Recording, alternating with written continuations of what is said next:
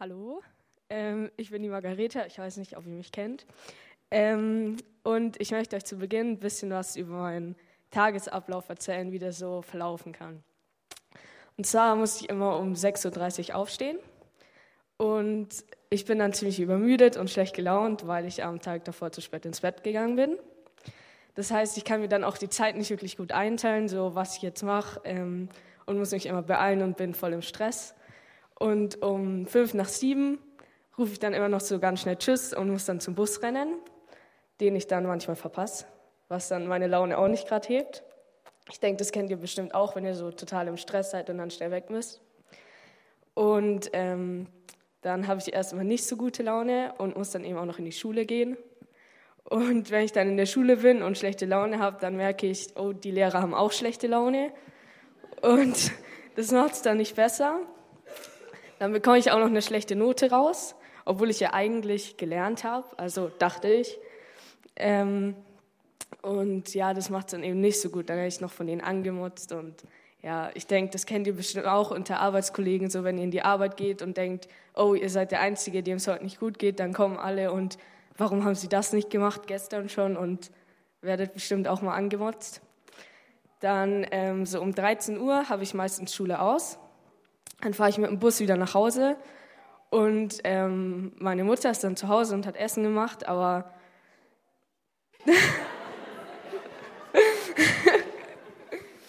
ähm, aber also der ganze Tag war jetzt eh schon nicht so gut und dann sehe ich das Essen und das sieht jetzt echt nicht lecker aus und da habe ich eigentlich überhaupt keine Lust, das jetzt überhaupt zu probieren und sage, ja, nee, möchte ich jetzt nicht. Ähm, dann gehe ich so in mein Zimmer, sitze erstmal so am Handy, dann ruft mich eine Freundin auch noch an und muss sich erstmal aufregen über irgendwelche anderen Freunde, was die denn alles für blöde Sachen gemacht haben. Und ich meine, da kann man ihr schon recht geben, da denke ich, muss man ja auch mal ein bisschen mitlästern.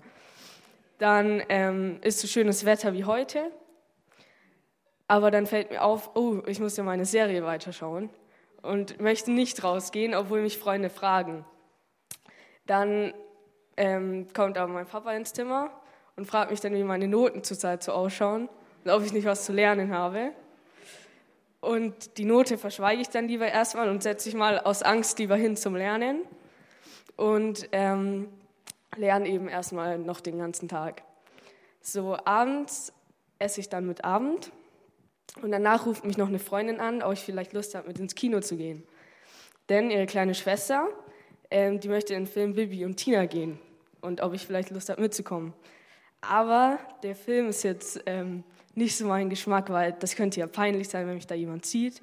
Deshalb habe ich lieber was zu tun und lerne lieber, weil sage ich lieber ab, nicht, dass die Leute was Blödes von mir denken. Und dann bin ich den ganzen Abend aber wieder wach und merke schon wieder, oh, ist schon wieder viel zu spät, morgen bin ich wieder müde. Ob dann der Tag eben wieder so beginnen wird und wieder so enden wird. Und deshalb gehe ich dann eben mal lieber ins Bett. Ähm.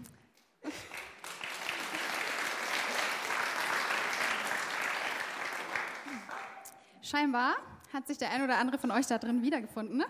Ähm, die Essensthematik war hoch im Kurs, habe ich gehört. Ähm, das, woran uns die ETA gerade teilhaben hat lassen, kennen wahrscheinlich sehr, sehr viele. Ich zumindest finde mich da sehr drin wieder. Solche Tage, in denen irgendwie alles einfach scheiße läuft. Ähm, alles ist stressig, alles ist doof, äh, Stress nimmt überhand und irgendwas, was scheinbar größer ist als wir selber, äh, bestimmt unseren Alltag. Wir fühlen uns getrieben und sind Getriebene unseres Alltages. Beim einen ist es vielleicht der Anspruch, der ihn quält, beim anderen sind es Erwartungen der Familie oder der Freunde, ähm, vielleicht auch Erwartungen der Gemeinde, dass man super fromm sein muss, ein super geistliches Leben führen muss, äh, ganz tief im Glauben verwurzelt zu sein. Oder manchmal ist es auch einfach nur der Stress, die Kinder zur richtigen Zeit am richtigen Ort zu haben. Das, was unseren Tag ganz oft bestimmt, sind konkrete Verhalten, sind Einstellungen von uns oder aber unsere Haltung zu den Dingen. Und ganz ehrlich, manchmal wollen wir ja auch einfach jammern. Ist ja auch schön, ne? Damit sind wir nämlich auch schon bei der Kernfrage unseres äh, Gottesdienstes, unserer Predigt heute Morgen. Womit füllen wir unsere Tage eigentlich? Ähm, wir füllen uns öfter, glaube ich, mit Dingen, die wir eigentlich gar nicht möchten. äh, Stress, Geläster, Leistungsdruck oder anderes. Warum machen wir das aber? Zum einen haben wir an uns beobachtet, dass wir das manchmal machen, um uns abzulenken. Es könnte unangenehm werden, wenn wir ähm, unsere Gewohnheiten mal genauer anschauen, wenn wir abends mit Gott nochmal unseren Tag durchsprechen und er uns vielleicht darauf hinweist, dass das ein oder andere gar nicht so glorreich war heute.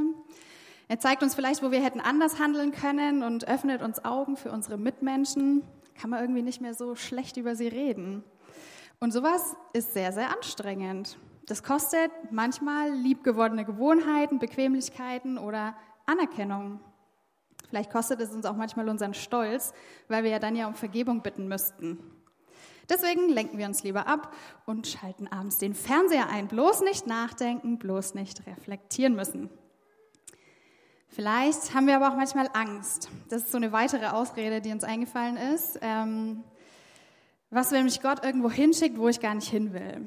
Was, wenn ich mich blamiere? Was, wenn irgendwas in mir aufreißt, was ich eigentlich ganz tief eingesperrt habe? Was, wenn ich irgendwas fühle, was ich gar nicht fühlen will? Was, wenn was von mir gefordert wird, was ich nicht kann? Was denken denn die anderen von mir, wenn ich das jetzt durchziehe? Gott könnte all diese Dinge wieder vorholen und sie mit uns bearbeiten wollen, aber das kann Angst machen und diese Angst äh, führt dazu, dass wir uns dem gar nicht aussetzen. Und das Dritte, äh, manchmal sind wir einfach tatsächlich viel zu beschäftigt. Eine normale Woche hat vielleicht 30, 40 Arbeitsstunden, dann kommen Termine in der, im Sportverein dazu, so drei Stunden die Woche vielleicht, Gemeindeveranstaltungen, mal Hauskreis und Gottesdienst, sieben Stunden. Dann haben wir noch einen Ehepartner, okay, gut, da kann ich jetzt keine Zeit ansetzen, aber äh, läuft so als Energieräuber nebenbei. Ähm, die Kinder müssen in die Musikschule. Das Treffen am Wochenende mit der Familie, Einkaufen, Wäsche waschen, der Termin am Amt, Steuererklärung und so weiter. Unser Leben ist schon auch echt voll. Das Spannende ist aber, dass es ja irgendwie jedem so geht. Die Frage ist aber, ob wir uns von diesem Stress bestimmen lassen. Ob wir diesen Stress erlauben, uns aufzufressen und uns in unserem Alltag anzutreiben. Wir alle haben genug zu tun, aber das Spannende ist ja, dass meistens die schönen und die wichtigen Dinge hinten runterfallen. Warum machen wir das? Als Christen sollten wir eigentlich irgendwie in so einer anderen Welt leben. Eine Welt, in der wir den Wunsch haben, immer bei Gott zu sein, ihn anzubeten, in seiner Gegenwart zu leben, seinen Willen zu tun.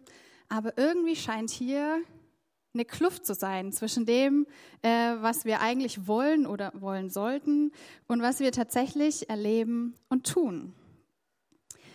Als wir uns so Gedanken über die Predigt gemacht haben, sind wir genau da hängen geblieben, ähm, weil es uns sehr beschäftigt. Und wir haben schnell gemerkt, dass wir nicht die Einzigen sind, denen das so geht.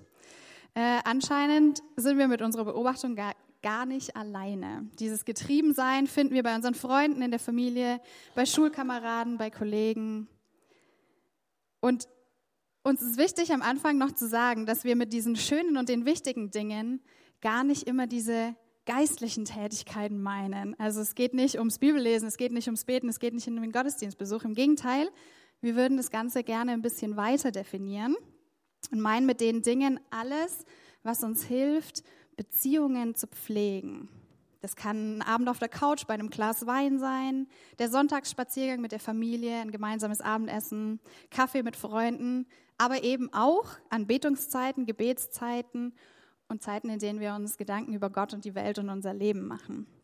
Das sind alles gleichsam wichtige Dinge, weil sie repräsentieren und dazu beitragen, in einem versöhnten Beziehungsnetz zu Gott, zu uns und zu unserem Umfeld zu leben. Und das wollen wir nicht gegeneinander ausspielen. Es sind oft die Dinge, die als allererstes hinten runterfallen, wenn wir unseren vollen Alltag bestreiten müssen. Jetzt wissen wir natürlich nicht, ob ihr euch alle in unserer Beschreibung wiedergefunden habt, aber was uns sehr beruhigt, ist, dass es ähm, sogar super wichtigen und frommen Leuten wie zum Beispiel dem Paulus so geht. Ähm, wir haben in der Bibel auch Menschen kennengelernt, die dieses Phänomen, das unseren Alltag so scheinbar zerreißt, ähm, auch erlebt haben. Paulus, über den es ja super Bücher gibt, was er alles für Gott gerissen hat und wie er mit ihm unterwegs war und trotzdem so wunderbar menschlich geblieben ist. Er kennt dieses Erleben und in einem seiner grundsätzlichen Briefe schreibt er genau das, was wir ähm, gerade beschrieben haben. Die Stelle ähm, ist nach einer langen Abhandlung über die Rechtfertigung vor Gott, also dass wir äh, gerechtfertigt vor Gott stehen dürfen und vor der Frage nach der Gerechtigkeit ähm, im Römerbrief im siebten und achten Kapitel. Und wir wollen euch da ein bisschen mit reinnehmen in diesen Text. Ich lese mal vor. Das Gesetz ist durch Gottes Geist gegeben worden, das wissen wir. Ich aber bin meiner eigenen Natur ausgeliefert. Ich bin an die Sünde verkauft und ihr unterworfen. Ich verstehe selbst nicht, warum ich so handle, wie ich handle. Denn ich tue das nicht, was ich tun will. Im Gegenteil, ich tue das, was ich verabscheue. Wenn ich aber das, was ich tue, gar nicht tun will, dann gebe ich damit dem Gesetz Recht und heiße es gut, dem Gesetz der Sünde. Das bedeutet, der, der handelt, bin nicht mehr ich, sondern die Sünde, die in mir wohnt. Paulus beschreibt das Ganze als zwei Welten.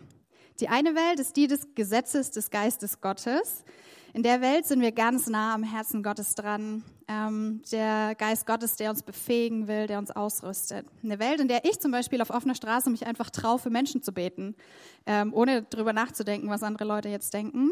Das ist eine Welt, in der ich, wenn ich zu meinem Auto laufe, mir zehn Minuten mehr Zeit einplane, um mit der obdachlosen Frau zu sprechen. Und es ist eine Welt, in der ich ähm, Zeit habe, meine Freundschaften zu pflegen, weil die Menschen immer Vorrang vor Aufgaben haben sollten. Eine Welt, in der alles gut läuft, obwohl nicht alles gut läuft. Das ist das, ähm, was ich eigentlich möchte. Paulus beschreibt die andere Welt als eine Welt, in der wir mit Haut und Haaren an die Sünde verkauft sind. Sünde, Sie haben das S-Wort gesagt. Ähm, Sünde ist ja so ein sehr sperriges ähm, Wort, wo wahrscheinlich bei jedem irgendwas anderes im Kopf ist, wenn er das Wort hört. Aber ich möchte euch kurz erklären, was Paulus hier damit meint. Er greift genau dieses Grundproblem auf, diese zwei Welten, die wir erleben und beschreibt sie als zwei Welten mit zwei verschiedenen Herren. Die eine ist eine göttliche Welt, in der es sehr wohl auch Gesetze gibt, aber diese Gesetze sind gute und heilige Gesetze. Hier ist Jesus der Herr und der Heilige Geist spielt eine große Rolle. Und dann gibt es eben noch diese andere Welt, in der das Gesetz der Sünde herrscht. Ähm, er beschreibt, dass wir einem anderen Herrn als Jesus dienen in dieser Welt. Irgendwelchen Götzen, Fleischlichkeit beschreibt er an einer anderen Stelle. Und diese Deutung von dem Alltagserleben finden wir nicht nur bei Paulus, sondern eben auch bei Jesus und bei jüdischen Rabbinern der damaligen Zeit. Und Paulus gebraucht genau dieses Bild hier in seinem, in seinem Text. Das Gesetz Gottes oder auch das Gesetz des Geistes genannt bindet uns immer an Jesus und in dieser Bindung erleben wir Freiheit. Das Gesetz der Sünde bindet uns an uns selber, an unsere eigenen Begierden, Ablenkungen, Ängste und Alltagsstress. Und das macht uns zu diesen Getriebenen. Das ist nach Paulus Definition Sünde. Wir leben sozusagen gegen das Gesetz Gottes, das durch Jesus erfahrbar wird. Es ist das Gesetz, das uns in innige und versöhnte Beziehungen führen kann mit Gott mit unseren Mitmenschen und mit uns. Und es zeigt uns auf, wo unser Leben ähm, nicht so ist, wie wir leben könnten. Sünde haben dann wir in dem Fall so definiert, dass es all das ist, was uns vom Herzen Gottes abhält. Eben die Ablenkungen, die wir haben, unsere Ängste, die wir haben oder den Alltagsstress. Ich weiß jetzt nicht, ob ihr schon mal drüber nachgedacht habt, dass wenn ihr den Fernseher anschaut, dass es dann Sünde ist, aber das ist auch nicht, was wir sagen wollen. Ähm, aber wenn wir es tun, um uns extra Gott nicht aussetzen zu müssen, dann vielleicht schon. Ich lese weiter. Ich weiß ja, dass in mir, das heißt in meiner eigenen Natur, nichts Gutes wohnt. Obwohl es mir nicht am Wollen fehlt, bringe ich es nicht zustande, das Richtige zu tun. Ich tue nicht das Gute, das ich tun will, sondern das Böse, das ich nicht tun will. Wenn ich aber das, was ich tue, gar nicht tun will, dann handle nicht mehr ich selbst, sondern die Sünde, die in mir wohnt. Versteht uns nicht falsch. Wir wollen uns nicht als Opfer von unseren Umständen oder von irgendwas Größerem sehen oder als Menschen, die keine Option haben, weil wir eben unter dieser Sünde stehen. Wir glauben aber, dass es da eben doch irgendwas gibt, was versucht in uns und um uns herum uns von dem abzuhalten, was eigentlich gut für uns wäre. Es geht uns auch nicht darum zu sagen, dass Ablenkung und Angst und äh, Stress per se und immer was Schlechtes sind. Aber die Frage, die wir uns stellen wollen, ist, erlauben wir den Dingen, uns von Gott wegzuziehen? Und dann hätten wir nämlich die Möglichkeit, im Selbstmitleid zu versinken. Äh, wir gucken mal an, was Paulus da weiter schreibt. Ich unglückseliger Mensch, mein ganzes Dasein ist dem Tode verfallen. Wird mich denn niemand aus diesem elenden Zustand befreien? Was für eine schöne Botschaft heute Morgen. Natürlich nicht. Äh, Paulus schreibt nämlich noch weiter und das ist die gute Nachricht. Und ich lese nochmal den Vers 24 und dann weiter bis ins nächste Kapitel rein. Ich unglückseliger Mensch, mein ganzes Dasein ist dem Tod verfallen. Wird mich denn niemand aus diesem elenden Zustand befreien? Doch. Und dafür danke ich Gott durch Jesus Christus, unseren Herrn. Es gilt also beides. Während ich meiner innersten Überzeugung nach dem Gesetz Gottes diene, bin ich doch gleichzeitig, so wie ich von Natur aus bin, an das Gesetz der Sünde versklavt. Müssen wir denn nun noch damit rechnen, verurteilt zu werden? Nein.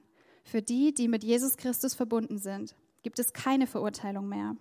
Denn wenn du mit Jesus Christus verbunden bist, bist du nicht mehr unter dem Gesetz der Sünde und des Todes. Das Gesetz des Geistes, der lebendig macht, hat dich davon befreit. Was für eine gute Botschaft. Jesus hat uns von dieser Macht befreit. Wir stehen eigentlich nicht mehr unter dem Gesetz der Sünde. Es gibt sie noch, diese andere Welt. Es gibt aber auch die Welt, die wir Reich Gottes nennen. Und die ist in Jesus angebrochen, während er gelebt hat, deutlich sichtbar in ihm und an Ostern, als er starb und wieder von den Toten auferstand. Da hat er einen neuen Machtbereich geschaffen und wir alle dürfen in diesen Bereich eintreten, indem wir an ihn glauben, tun wir das. Er rettet uns sozusagen da hinein. In vielen Liedern singen wir ihm das zu. Wir glauben und bekennen diese Wahrheit. Aber lasst uns das nicht nur glauben, sondern auch anfangen, darauf zu vertrauen. Lasst uns anfangen, auch genau nach dieser Überzeugung zu handeln. Es ist total einfach, aber total herausfordernd. Es ist möglich, in diese neue Welt einzutreten und da zu leben und zu agieren, eben weil Jesus gestorben ist und uns seinen Geist gegeben hat. Ich lese weiter. So kann ich nun in unserem Leben die Gerechtigkeit, so kann sich nun in unserem Leben die Gerechtigkeit verwirklichen, die das Gesetz fordert. Und zwar dadurch, dass wir uns vom Geist Gottes bestimmen lassen und nicht mehr von unserer eigenen Natur. Wer sich von seiner eigenen Natur bestimmen lässt, dessen Leben ist auf das ausgerichtet, was die eigene Natur will. Wer sich vom Geist Gottes bestimmen lässt, ist auf das ausgerichtet, was der Geist will. Was der Geist will, bringt Leben und Frieden. Und was die menschliche Natur will, bringt den Tod. Vom Geist Gottes bestimmen lassen, was der Geist will. Der Geist bringt Leben und Frieden. Das sind alles wieder sehr große Worte, sehr sperrige Worte, denen wir aber wahrscheinlich alle irgendwie zustimmen können. Spannend wird es dann, wo diese Texte uns herausfordern, sie auf unser Leben anzuwenden. Denn ja, diese eine Welt besteht ja leider immer noch. Das Reich Gottes ist angebrochen, aber es ist eben noch nicht vollendet, noch nicht ganz da. Die Sünde ist besiegt, sie existiert aber trotzdem noch als Machtstruktur. Die Macht der Sünde ist noch real, aber der Geist Gottes ist genauso real. Wir haben es in den ersten zehn Minuten gehört, die Beschreibung. Wir finden uns da alle wieder, aber der Zuspruch und der Anspruch durch den Geist Gottes, der ist eben genauso real und erlebbar und erfahrbar. Und ich glaube, ich vergesse das viel zu schnell, ähm, wenn sich all das andere meldet, wenn sich die Ablenkungen äh, leichter anfühlen, wenn die Angst wieder hochkommt oder wenn der Alltagsstress einfach zu viel wird. Und trotzdem gilt, und ich will es dem entgegenstellen, ähm, dass es diese andere Welt gibt und dass es anders geht, ganz bewusst. Und das kann ich machen, indem ich mich ganz einfach vor Gott stelle, ihn ganz bewusst einbeziehe, mich ihm öfter auszusetzen, zum Beispiel Freitagnachmittag im Herzensgebet bei uns im Gebetsraum oder Sonntagabend. Es kann aber auch bedeuten, dass ich das zu Hause bei mir auf der Couch mache, in Gemeinschaft oder alleine, eben einzuüben, diesem Geist Raum zu geben, ganz besonders in den Situationen, die wir heute schon gehört haben. Paulus beschreibt dann weiter im achten Kapitel genau die Existenz von dieser Hoffnung, dass es eine Hoffnung darauf gibt, dass Veränderung möglich ist, jederzeit, weil Jesus Tod und Sünde besiegt hat. Genau deswegen können wir darauf vertrauen, dass er all die Dinge, die uns gefangen nehmen wollen, auch besiegen kann und es schon getan hat. denn das feiern wir in einer Woche an Ostern. Genau das. Er beschreibt dann weiter in dem Kapitel, ähm, dass der Geist Gottes für uns als Fürsprecher eintritt, als einer, der uns daran erinnert ähm, und aber auch vor Gott für uns eintritt und für uns bittet, um genau diese Kraft, die eigentlich da ist, sichtbar zu machen, dass ähm, es einen Sieg über dieses Gesetz der Sünde schon gibt. Einen Sieg über unsere Ablenkungen, über unsere Ängste und über unseren Stress. Für uns bedeutet es dann ähm, so eine Mischung oder eine Spannung aus einem passiven Sein, weil Jesus das für uns tut, der Geist Gottes, aber auch, dass wir mal den Hintern hochkriegen und aktiv werden. Es geht darum, dass wir die Hoffnung wahr werden lassen können, weil sie eben existiert. Und dieses Aktivwerden kann was ganz, ganz Kleines sein. Das kann ein Gebet sein, ein Gedanke, eine Idee, dass die Sünde keine Macht mehr über uns hat, wenn wir sie ihr nicht gestatten. Wir stehen unter dem neuen Gesetz Christi, weil er unser Herr ist und unsere Gewohnheiten, die uns von Gott wegziehen, die können verändert werden. Und wie das Ganze praktisch ausschaut, erzählt uns die Eta nochmal. Genau. Ähm, und zwar ähm, werde ich jetzt mit euch so, also ich werde es euch ein bisschen erklären, wie das so abläuft. Und ihr müsst aber für euch selbst gedanklich das jetzt mitmachen. Ist ganz einfach, aber. Ähm, und zwar ist so der erste Schritt, den ihr so machen müsst, ist, ähm, dass ihr euch klar werdet, was ihr denn eigentlich lassen wollt für Dinge. Also es kann sowas sein, dass ihr ähm, öfters lästert, dass ihr immer rummotzt, dass ihr eure Kinder schimpft, dass ihr, dass ihr irgendwelche nach irgendwas zu arg süchtig seid, zum Beispiel jetzt Laptop, Handy, Fernsehen, Kaffee, Alkohol, irgend sowas kann es ja sein. Und zwar wäre es gut, wenn ihr euch, wenn euch jetzt vielleicht eine Sache einfällt, die ihr so eigentlich lassen wollt. Und der zweite Schritt ist dann eben, sich so ein Ziel zu setzen was man denn eigentlich erreichen will, anstatt diesen blöden Sachen, die man so immer macht, die eigentlich so aber im Alltag schon so mit drin sind, was man eigentlich stattdessen erreichen möchte und wie man das erreichen möchte. Und das Wichtige dabei ist, dass man das aber langsam beginnt. Das heißt, nicht von einer Minute auf die andere bin ich jetzt ein anderer Mensch und mache es nie wieder. So wird es nämlich nicht sein. Aber dass ihr so in langsamen Schritten euch ähm, immer wieder bewusst macht, dass ihr das nicht mehr machen wollt. Dann der dritte Schritt ist, also ich habe es jetzt so gesagt, so den alten Gewohnheiten mal Tschüss zu sagen. Und zwar, dass ihr für euch selbst wirklich festlegt, dass ihr das nicht mehr machen wollt oder es eben so reduzierter zu machen. Also Fernsehschauen ist ja nicht schlecht, ähm, bis in einem gewissen Maße. Und dann ist es zu viel. Ihr müsst eben selber wissen, wo da die Grenze ist. Heißt, ähm, dass ihr zum Beispiel dann weniger am Handy seid, dass ihr aufhört, eure Arbeitskollegen schlecht zu machen, euch besser darstellt, weniger Fernsehen zu schauen, lauter solche Sachen können das sein. Und dann, dass ihr wieder von Punkt 2 die Ziele, die ihr euch gesetzt habt, dass ihr die jetzt wieder anschaut. Und zwar die Zeit, die ihr ähm, verbracht habt mit Fernsehschauen, mit Lästern, mit Motzen, mit, dass ihr die sinnvoll ähm, nutzt jetzt. Zum Beispiel ähm, könnt ihr euch ähm, solche, diese gelben kleinen Zettel, die kleben, die kennt ihr, oder? Post-its, genau könnt ihr euch zum Beispiel überall hinkleben und euch da immer so eine ähm, Erinnerung machen. Zum Beispiel, wenn ihr euch aufgefallen ist, ja, ihr regt euch halt echt sehr oft über Menschen auf, dass ihr euch dann zum Beispiel da drauf schreibt, ein Mensch, der mich echt oft aufregt, dem jeden Tag mal ein Kompliment zu machen oder dem was Gutes zu sagen oder dem zu helfen oder mehr Zeit mit der Familie zu verbringen, Sport zu treiben anstatt Fernsehen, ähm, zu kochen, zu irg irgendwas, was euch Spaß macht. Also ich kenne euch jetzt nicht so gut, dass ich all eure Hobbys weiß, aber halt, was euch gut tut und was euch auch Spaß macht. Oder eben natürlich mehr Zeit mit Gott verbringen. Bibel lesen, in den Hauskreis gehen, euch mit christlichen Freunden treffen, dürfen auch unchristlich sein, also was euch einfach gut tut. Und das Wichtige ist, dass ihr dran bleibt. Also, dass ihr nicht sagt, oh, jetzt habe ich es geschafft, perfekt, jetzt ist wieder vorbei, sondern dass sie eben macht, dass sie eben dran bleibt. Ich weiß nicht, aus hier Frauen gibt, die so also sehr schminkebedacht sind, weil es gibt ja solche, die immer so mit Lippenstift auch sowas an den Spiegel schreiben.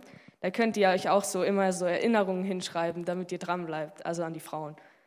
Oder Und die Männer können die Post-its verwenden.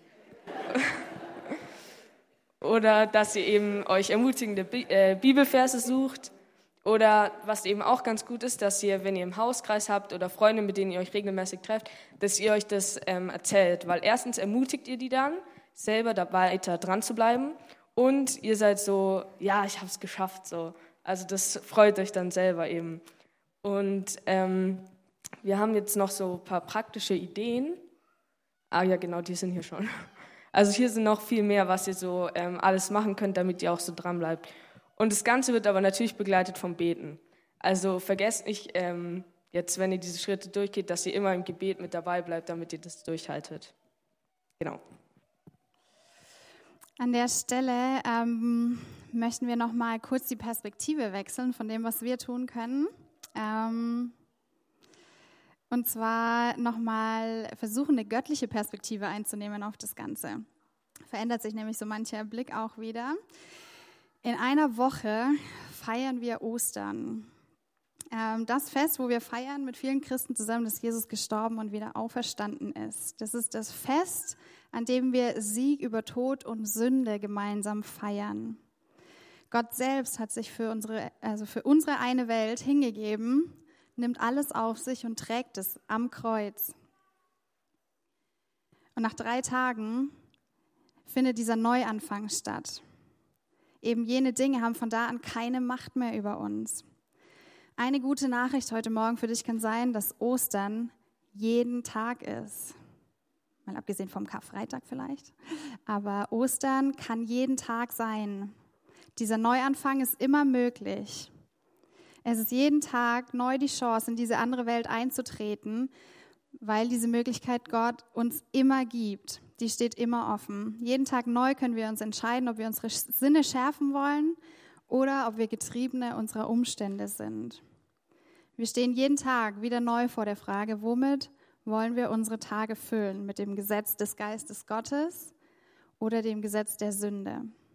Eine andere Dimension, die damit auch verbunden ist, ähm, aber nochmal einen anderen Schwerpunkt legt, ist die Vergebung. Auch das sehen wir an Ostern. Jesus stirbt und nimmt all das, all unsere Sünde auf sich, all das, was wir tun oder was wir nicht tun und bietet uns eine Lösung dafür an. Nämlich immer dann, wenn wir über dieses Verhalten oder diese Verstrickungen nachdenken, können wir sie zu ihm bringen. Wir dürfen aus dieser Vergebung leben, jeden Tag neu, weil Gott, ähm, wenn wir Gott nachdem wir den ganzen Tag nicht mit ihm unterwegs waren, am Abend sagen, dass es uns leid tut und dass wir um Vergebung bitten, dann ähm, macht er das gerne, weil es seine Natur ist. Und der nächste Tag ist dann wieder wie ein erster neuer Tag in dieser neuen Welt. Wir müssen keine Verurteilung fürchten, wenn wir was schaffen oder nicht schaffen, weil wir haben das gerade in dem Text schon gelesen. Ich hab, bin nicht weiter darauf eingegangen. Ähm, aber Gott verurteilt uns nicht deswegen. Wer sind dann wir, dass wir es tun könnten, uns selber zu verurteilen, wenn wir mal wieder tausend Dinge nicht geschafft haben? Gott richtet uns nicht dafür. Warum sollten wir das dann tun? Der Geist Gottes führt uns alle in eine neue Freiheit rein. Nicht von heute auf morgen, aber wenn es mal anfängt, dann kann es Stück für Stück weitergehen. Die Frage, die Paulus am Ende seiner Argumentation aufführt, ist, Wovon lassen wir uns bestimmen? Welchem System wollen wir dienen? Welchem wollen wir uns hingeben? Oder mit unseren Worten, womit füllen wir uns jeden Tag? Wollen wir uns füllen mit einem Gestresstsein, mit Ablenkung oder mit Angst? Oder mit dem Geist Gottes? Was wir euch heute sagen wollten, war äh, nichts anderes, als ähm, dass es darum geht, hinzuhören, auf Gott zu hören. Dass es darum geht, auch mutig zu sein, wenn uns was klar wird, es dann umzusetzen. Dass es um ein Leben aus Vergebung geht und um das Vertrauen, dass wir nie aus Gottes Hand gerissen werden können, weil seine Liebe alles übersteigt. Uns geht es um das bewusste Stellen unter das Gesetz Christi und eben nicht unter das Gesetz der Sünde. Es geht darum, womit wir uns jeden Tag füllen, weil wir Gestaltende sein können, ganz aktiv. Wie denn so ein äh, Tag wieder aussehen kann, erzählt uns die Margarete nochmal. ihr kennt ja jetzt schon meinen Tagesablauf, wenn ich nicht so gut gelaunt bin oder es mal schlecht läuft. Aber, also nicht jeder meiner Tage ist so. Und ich stehe eben ja wieder um 6.30 Uhr auf, bin aber zum Beispiel vielleicht mal nicht so müde, weil ich es ähm, am Tag davor geschafft habe, früher ins Bett zu gehen. Dann kann ich mir die Zeit auch so ein bisschen besser einteilen, so die ersten zwei Minuten Zähne putzen, dann Haare kämmen, dann, ich weiß nicht, ob ihr auch so einen Plan habt, aber ich habe das immer so für mich. Dann gehe ich um 7.05 Uhr wieder los und schaffe den Bus dieses Mal. Gehe in die Schule und manche Lehrer sind zwar wieder nicht so gut gelaunt, aber vielleicht haben die ja zurzeit eine Krise zu Hause oder ein bisschen Streit mit ihrem Ehemann oder Ehefrau. Deshalb sind die ja vielleicht schlecht gelaunt. Also aber es gibt bestimmt auch welche, die mal gut drauf sind. Und dann bekomme ich vielleicht wieder eine Note raus, die jetzt vielleicht wieder nicht so gut ist, vielleicht eine 4. Aber ich weiß, ich habe auf jeden Fall dafür gelernt. Also für meine Eltern ist vielleicht jetzt nicht so gut, aber ich kann trotzdem sagen, ja, ich habe gelernt, ich habe schon ein bisschen was geschafft, auf jeden Fall. Also das soll mir meinen Tag jetzt nicht kaputt machen. Dann um eins fahre ich eben wieder nach Hause und meine Mutter hat wieder Essen gekocht. Und ich denke mir, ja, ich probiere es doch mal. Und dann merke ich, uh, meine Mama kann echt gut kochen. Also die kocht wirklich gut. Dann muss ich wahrscheinlich wieder ein bisschen lernen. Und es ist wieder so schönes Wetter wie heute. Das heißt, ich gehe dieses Mal einfach mal raus mit Freunden, habe Spaß mit denen, irgendwo an den See gehen oder picknicken, irgendwie sowas. Dann gehe ich natürlich abends wieder nach Hause, essen wir zusammen Abend und danach bin ich vielleicht noch ein bisschen am Handy oder schaue ein bisschen Serie, aber jetzt nicht zu lang. Und gehe dann eben wieder ins Bett und ein bisschen früher, damit ich am nächsten Tag wieder gut drauf bin. Vielen Dank. Wir möchten ähm, an der Stelle gerne noch gemeinsam beten und ich bitte euch dafür aufzustehen. Jesus, danke, dass du gestorben bist am Kreuz für uns. Danke, dass du all das getragen hast, was wir so oft nicht tragen können. Danke für deine Gegenwart und dass wir ähm, mit dir zusammen unterwegs sein dürfen, auch in Tagen, die ähm, voll sind von Ablenkung, von äh, Ängsten oder von Alltagsstress, bist du nicht weg. Und ich bitte dich für uns alle, die wir heute Morgen hier sind, dass du uns immer wieder neu daran erinnerst. Ich bitte dich, dass du uns immer wieder ein Bewusstsein schenkst und schärfst, dass wir jederzeit immer zu dir können. Ich danke dir dafür, dass wir ähm, von dir keine Verurteilung fürchten müssen und dass wir uns auch selber nicht verdammen müssen dafür, wenn wir es nicht hinbekommen und wenn wir wieder und wieder hinfallen. Aber Jesus, wir wollen dich auch dafür loben und preisen, dass du größer bist als all das. Danke für die Möglichkeit, jeden Tag neu, jede Minute jede Sekunde neu die Möglichkeit zu haben, zu dir zu kommen und in diese andere Welt einzutauchen und in dieser Welt zu stehen, auch wenn sich nichts an unseren Umständen ändert. Bete ich, dass unsere Einstellung und unsere Haltung sich ändert und dadurch unser Verhalten ein anderes wird. Danke, dass du Herr über alles bist, dass du über allem stehst und dass wir zu dir kommen dürfen, wie wir sind. In deinem Namen, Jesus. Amen.